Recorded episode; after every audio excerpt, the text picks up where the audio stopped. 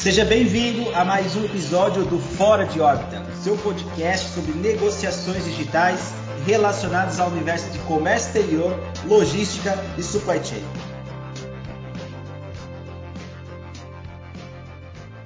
Meu nome é Josiano Mota, sou CEO da Ship to Ship, uma startup de tecnologia voltada para o mercado de negociações digitais de fretes. E hoje temos o prazer de receber aqui nosso amigo Marcelo Garrefa como convidado especial. Olá, Josiano. Primeiro de tudo, dizer que é um prazer aí bater um papo contigo, falar um pouquinho da nossa área, né? Que é tão judiada né, no nosso país, né? o meu nome é Marcelo Garrefa, como você já falou. Eu tenho 48 anos, dos quais são 30 e 33 trabalhando. e desses 33 são 20 anos de comércio exterior, né? Desde 1999, finalzinho de 99, eu estou no comércio exterior, atuando em trade, atuando em importadores, mexendo também um pouquinho na parte de exportação. Então, assim, eu tenho uma visão bastante ampla né, de todo o mercado, já passei por, por diversas situações. E é isso, sou um profissional que já tem uma certa experiência e estou aí para bater um papo, para colaborar no que for necessário e, e a gente seguir em frente. Legal, legal, Marcelo. Você, você é estagiário ainda, né, Marcelo? Está começando agora, né? É, tô, tô começando, sou um menino. É isso aí, é isso aí. Marcelo. Seria bom, se, seria bom se pudesse voltar com toda a bagagem que tem hoje, né? Seria fantástico. Exatamente, exatamente. É, eu, quando comecei também, e aí eu vejo a, a nossa transformação desde aquela época para agora, e eu entrei no comércio exterior faz aí uns 13, 14 anos e já uhum. tem toda aquela mudança, né? Do que a gente sabia lá no começo para agora já é uma coisa Sim. transformadora, muito bacana, né? Você nos contasse o que, que você viu, Marcelo, de mudança, é, só para o nosso ouvinte entender, desde que você começou na área, e pode colocar alguns cases do que, você, do que tinha naquela época e como é uhum. é agora, até para as pessoas entenderem um pouco né, desse mercado, como é que ele funciona, como é que ele evoluiu nesse período. Legal. Bom, é, é, como eu disse, assim, a minha, a minha escola, né, é, ela basicamente é trading company, né? Então, a minha atuação sempre foi muito focada em benefício fiscal. Eu não tive tanta experiência do outro lado, como importador. Né? Eu sempre fui um prestador de serviço então eu posso falar com propriedade dessa área. Eu comecei minha carreira lá no, no comércio exterior em 1999, como eu disse, na Cotia Trading. Na época já era uma gigante, né? Vinha passando por um momento de, de reestruturação, os donos estavam mudando e depois que eu entrei, depois de um, dois anos, a empresa decolou de uma forma assim absurda, né? Porque Falando um pouquinho dessas mudanças que aconteceram, né? Hoje nós temos a, a legislação vigente hoje, ela é a resolução 13, né? Que nós temos aí o, o, o ICMS a 4%. E quem é mais antigo como nós, assim, sabe que antigamente o ICMS era 12%. E nessa época as trades é, conseguiram fazer, falar o português claro, nadar de braçada, né? É, conseguia trazer uma solução muito bacana para os clientes e conseguia ter um retorno financeiro muito bom. Então, essa acho que é, a, assim, digamos que é a, é, é a mudança crucial, principalmente na parte que eu atuo, que é a parte de trading porque o mercado mudou radicalmente depois de 2013 com essa mudança. As tradings tiveram que se reinventar, fazer outros tipos de operações, moldar é, novas estruturas e dentro de uma legislação muito restritiva. Né? A nossa legislação, ela é a Receita Federal, ela fica muito em cima né, dessas operações justamente pelos maus importadores, pelos maus prestadores de serviços. Né? Você sabe, né?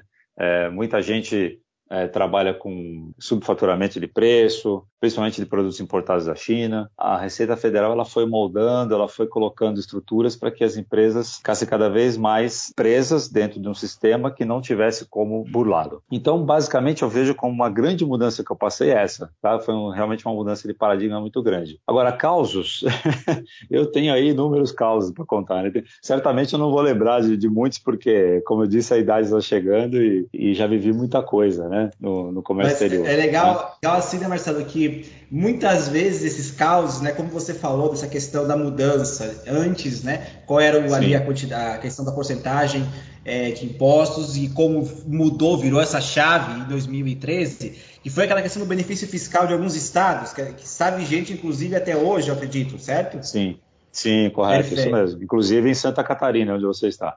Perfeito, perfeito, isso aí. Então, assim, nesse período eu também vivenciei né, essas mudanças é, e o quanto isso trouxe para esses estados esse desenvolvimento. Né? Antigamente existiam algumas trades, mas hoje você vai em cada esquina que você vai, por exemplo, em Itajaí, que é onde nós estamos, é, existe uma trade diferente, com nome diferente, com operações diferentes e algumas são mais especializadas em determinados produtos, outras nem tanto. Então existe aquela, cada cliente se encontra com aquilo que tem o um fit com ele, né? E assim, é, Marcelo, muitas vezes quando a gente conversa com as trades, a gente vê o dia a dia delas, essas mudanças que acontecem, a gente ouve muitos casos que na verdade foram os clientes, né, que muitas vezes é, ou por ingenuidade, ou mesmo por questões pessoais, de querer ganhar vantagem ou fazer algo errado, acabaram, como você falou, caindo muitas vezes na mão da, da Receita Federal, e, e, onde a Receita Federal fez o papel dela, né, que é justamente esse, esse, essa Sim. questão de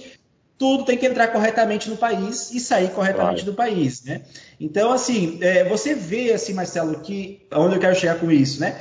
Nesse caso que você atua com esses clientes, você já teve essas questões de clientes induzirem isso para você? Ou realmente foram questões mais de erro de pessoas mesmo? É, o que, que você notou assim que você tem um caso para nos contar aí para o nosso ouvinte também, é, de alguma coisa assim que você viu nesse sentido? Na verdade, assim, como eu trabalhei é, muito tempo, por exemplo, na Cotia Trading, que é uma empresa que ela tem ali o telhado de vidro, é uma empresa muito grande, é uma empresa que estava sempre à vista no mercado, as operações que podiam dar algum problema eram muito bem filtradas por parte do cliente. Porque, claro, a gente sabe que tem clientes que vêm com o intuito realmente de utilizar é, da trade, utilizar a trade como um banco e depois simplesmente é, não honrarem seus compromissos. Teve um caso emblemático na Cotia que eu estou lembrando agora, não era nem cliente meu, mas aconteceu. Eu, eu vou até resguardar aqui o nome das, das pessoas da empresa para ficar uma Por favor. Chata, né? mas essa empresa ela apareceu lá e enfim, foi, gostaria de operar conosco, né? E, houve uma negociação grande, era uma empresa que veio mostrando um volume interessante de importação para os padrões da Cotia Trade. E essa empresa começou a fazer alguns processos, fez um, fez dois, começou a não honrar os compromissos. Quando chegou num terceiro processo, mais ou menos ali, a, a diretoria barrou, né? Falou, vamos, vamos esperar um pouquinho ver o que está acontecendo. Isso já estava na casa de milhões, né? E aí, quando foram buscar, foram procurar uh, os donos, onde estava o escritório, onde estavam as pessoas, o, o, nosso diretor comercial à época foi visitá-los, né? E chegando lá, ele, ele simplesmente uh, apareceu no, no, escritório totalmente vazio, não tinha mais mesa, não tinha mais absolut, absolutamente nada. As pessoas tinham ido embora, tinham sumido e eram estelionatários, para você ter uma ideia. Então, é, você vê que uma empresa como essa, que tem análise de crédito, tem, tem todo né, um compliance para poder fugir desse tipo de, de, de, coisa, né, acaba caindo também às vezes. Né? Então, os caras foram muito profissionais, realmente foram incríveis, assim como eles fizeram a, a situação, e simplesmente fugiram. Fugiram e nunca mais ouviu falar. e foram embora. É. É óbvio, né? É, é uma coisa assim que é um aprendizado, depois daquilo você fica muito mais criterioso, né? Com, com certas demandas, então a empresa aprendeu com isso também, né? E seguiu em frente, teve muito sucesso, enfim, mas esse foi um caso assim bem, bem emblemático que, que me veio à cabeça agora. Não era de um cliente meu, mas eu, eu, lembro disso porque isso circulou bastante dentro da empresa lá na época. Imagino, imagino. E assim, é, é, Marcelo, nesses casos, né?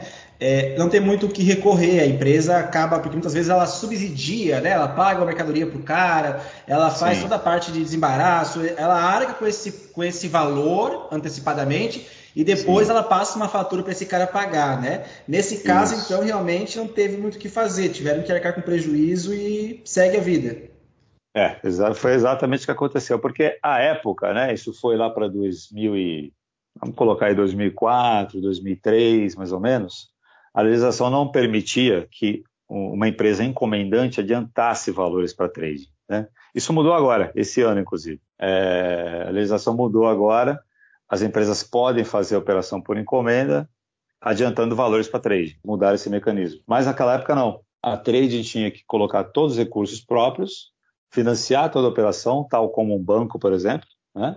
Ela, às vezes, muitas vezes até ia ao banco, captava recursos, repassava para o cliente, claro que cobrando juros financeiros, custos financeiros sobre isso. A operação é feita dessa forma. Então, é, era tudo muito bem amarrado, né? Mas claro, com garantias, com, enfim, não só da própria empresa, mas como dos sócios, mas sempre aparece um ou outro que é, é corajoso o suficiente para fazer e dar um golpe como esse que eu citei para você. É, foi realmente um aprendizado para a empresa. Mas agora a legislação está um pouco mais tranquila e, e assim, a legislação hoje ela está mais direta. É, você tem duas modalidades de importação hoje, conta ordem de terceiros, encomendante, e é o que é previsto na legislação. Entendeu? Então é muito claro, está lá o que tem que ser feito, o que tiver fora disso vai sofrer penalidade, com certeza. Não, interessante. E Marcelo, você, você acompanhou muito esse, esse momento, né? Essas mudanças que tiveram, como você falou, esse tipo de problema que ocasionou, né? E, e acredito que isso também te faz não só um profissional vacinado, digamos assim, contra esse tipo de coisa,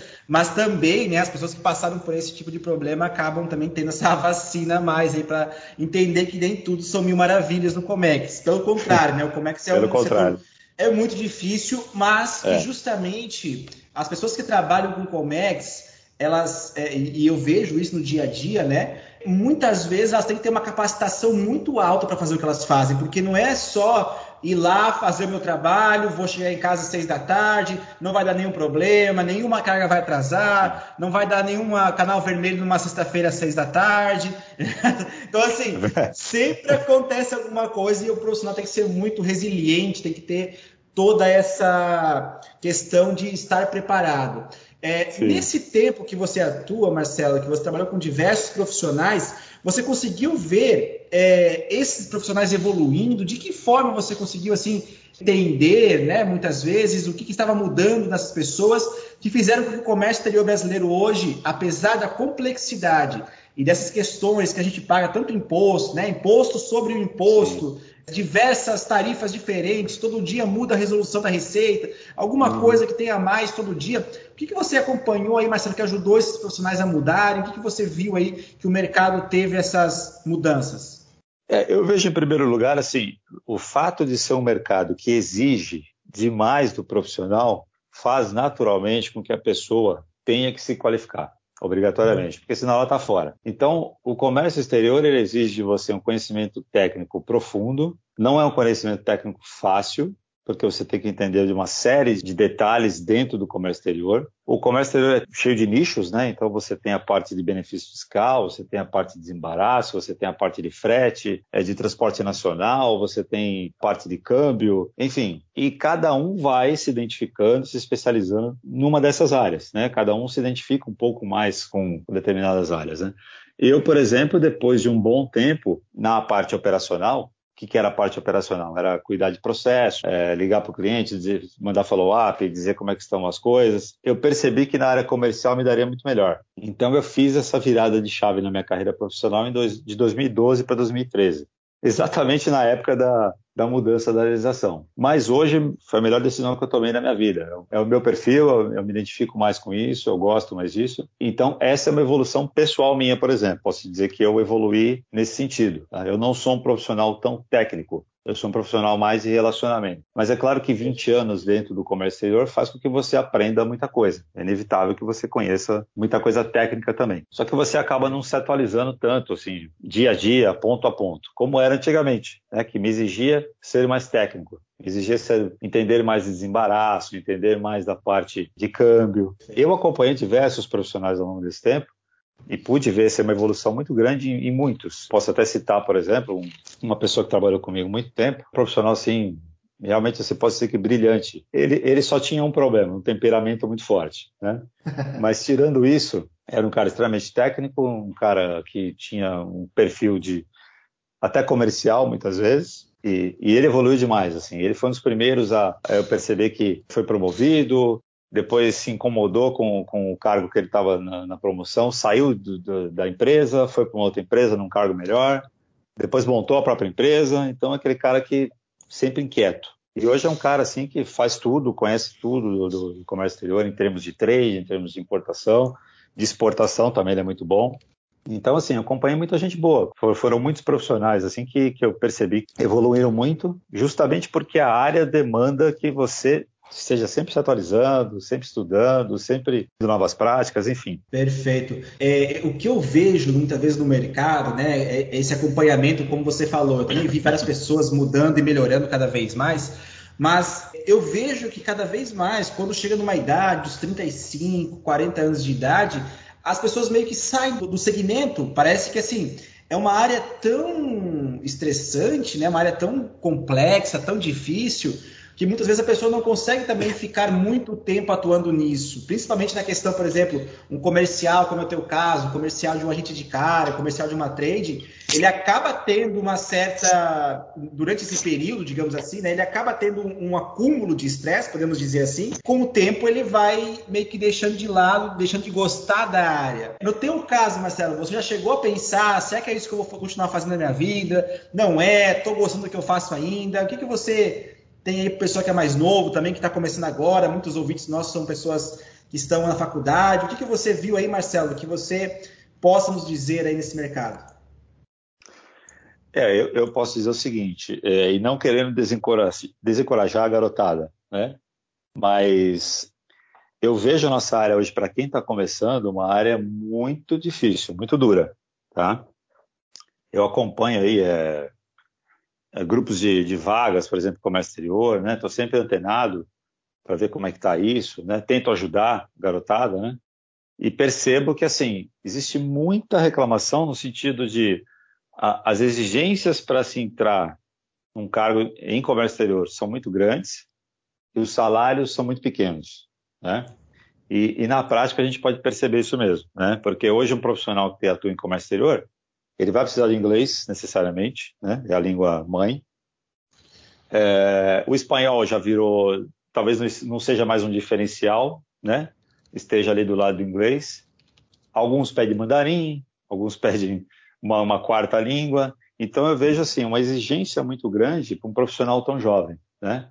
Às vezes um profissional que, que, quer começar no estágio, por exemplo, como você citou, né, 18, 20 anos, ele quer começar a estagiar, ele não tem não tem nem tempo hábil para poder falar todas essas línguas, né, de forma fluente, de forma e, e assim o investimento é muito alto, né? A vida de quem está começando no comércio exterior tem que ser assim, de quem realmente gosta da área, é apaixonado para a área, quer seguir carreira na área, é, se identifica com, com, com essa dificuldade inicial, né? Porque eu acredito que é uma área que a longo prazo, se você souber dirigir tua carreira da forma correta, você consegue bons frutos. Eu, eu me vi nessa situação, como você falou. É, eu tive diversos momentos que eu falei, não, eu vou sair disso, eu não aguento mais. Eu cheguei a sair. Em 2009, eu, eu trabalhei numa, na Fundação Faculdade de Medicina. Eu fui coordenador da importação lá.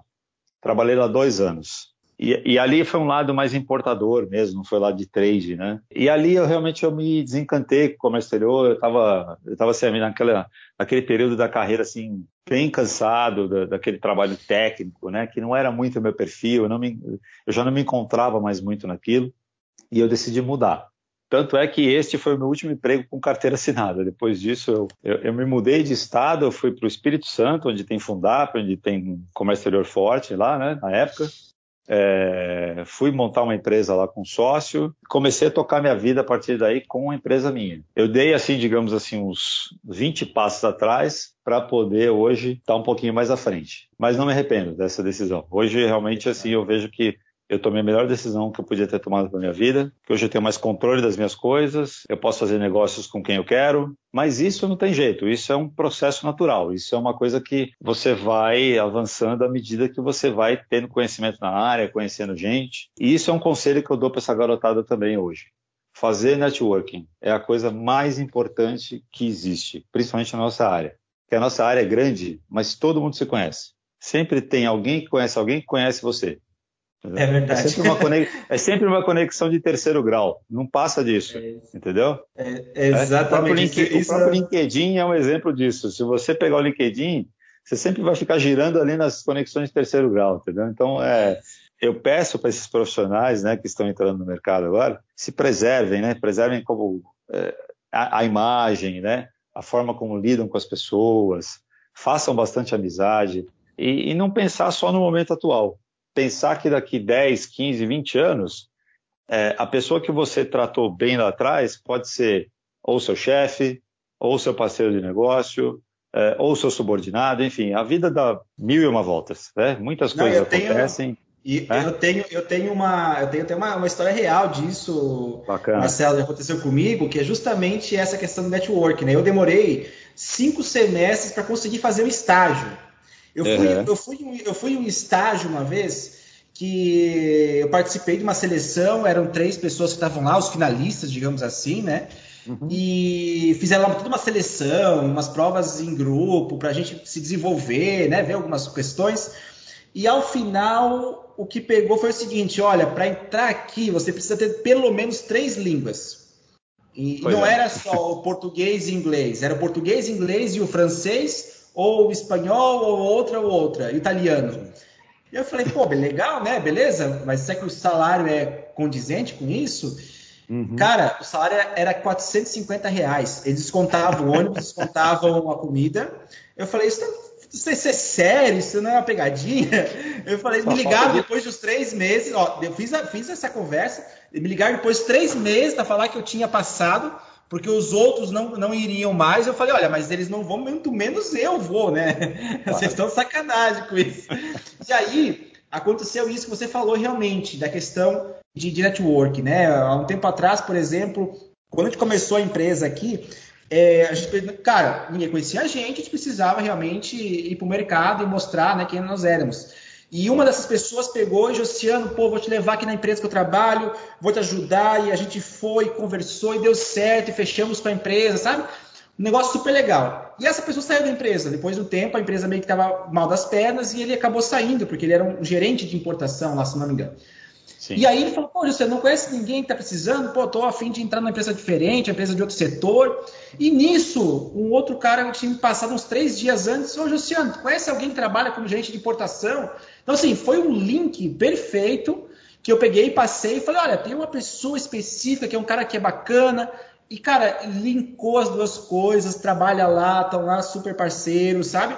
Então, assim, como você falou, é, talvez no LinkedIn ou procurando não tivesse encontrado um profissional assim como ele precisava, né? E esse uhum. network de mercado eh, foi essencial para esse momento para conseguir fazer isso, né? Então, assim, bem realmente isso. A gente tem muitos ouvintes que são pessoas que já trabalham mais tempo na área, que já tem todo um conhecimento, que muitas coisas que o Marcelo falou aqui também vivenciam no dia a dia, mas muitas Sim. pessoas que estão aqui hoje nos ouvindo também são pessoas novas, que estão começando agora, né? Então, legal. Marcelo, a gente conseguiu bater um papo bem legal aqui, bastante coisa diferente sobre todos os setores, sobre um pouco dessa história do comércio exterior, das pessoas também, essa evolução. Então, primeiramente, eu gostaria de agradecer aqui pela nossa conversa, foi uma conversa muito legal, que adoramos né, trazer conhecimento e também aprender com esse conhecimento que a gente leva através dos nossos amigos, nossos parceiros que fazem esse podcast com a gente. É, e Marcelo, o que você acha dos teus contatos, para quem quiser contatar você, conhecer um pouco mais do seu trabalho? Opa, que bacana. Bom, primeiro também agradecer pela oportunidade de bater esse papo. É super. É interessante como a gente não se conhece pessoalmente, mas parece que se conhece há muito tempo. Então isso é muito bacana. Eu, eu gosto muito disso. Né? Eu sou uma pessoa muito ligada a esse tipo de coisa. Assim, eu, eu realmente eu sou eu, eu sou muito de pessoas. Assim, eu acho que a pessoa vem em primeiro lugar. É, depois você vai ver o lado técnico, o lado, né? Mas o caráter, a pessoa, quem é, qual é a história dela, isso, isso é mais importante para mim. Então, é, acho que a gente teve uma afinidade bacana desde o início, desde o primeiro contato, a forma como você abordou para apresentar a tua empresa, né? Aliás, dizer para todo mundo que a tua empresa é um case sensacional, uma ideia muito bacana que você teve, já está dando frutos, né? Inclusive com, com coisas minhas também, então isso é muito legal, né? É, é, é, é, um sinal de acreditar no projeto, de estar tá, tá dentro. E eu sou esse tipo de pessoa também. Eu, eu acredito em todas. Eu, eu, eu, eu, não desisto enquanto eu não falar assim, ah, não deu certo. A hora que falar não, aí beleza, né? Mas a gente tem que acreditar em todas. Quem é comercial tem que, tem que fazer isso, né? Então, é mais uma vez, agradecer a oportunidade. Bacana demais nosso papo.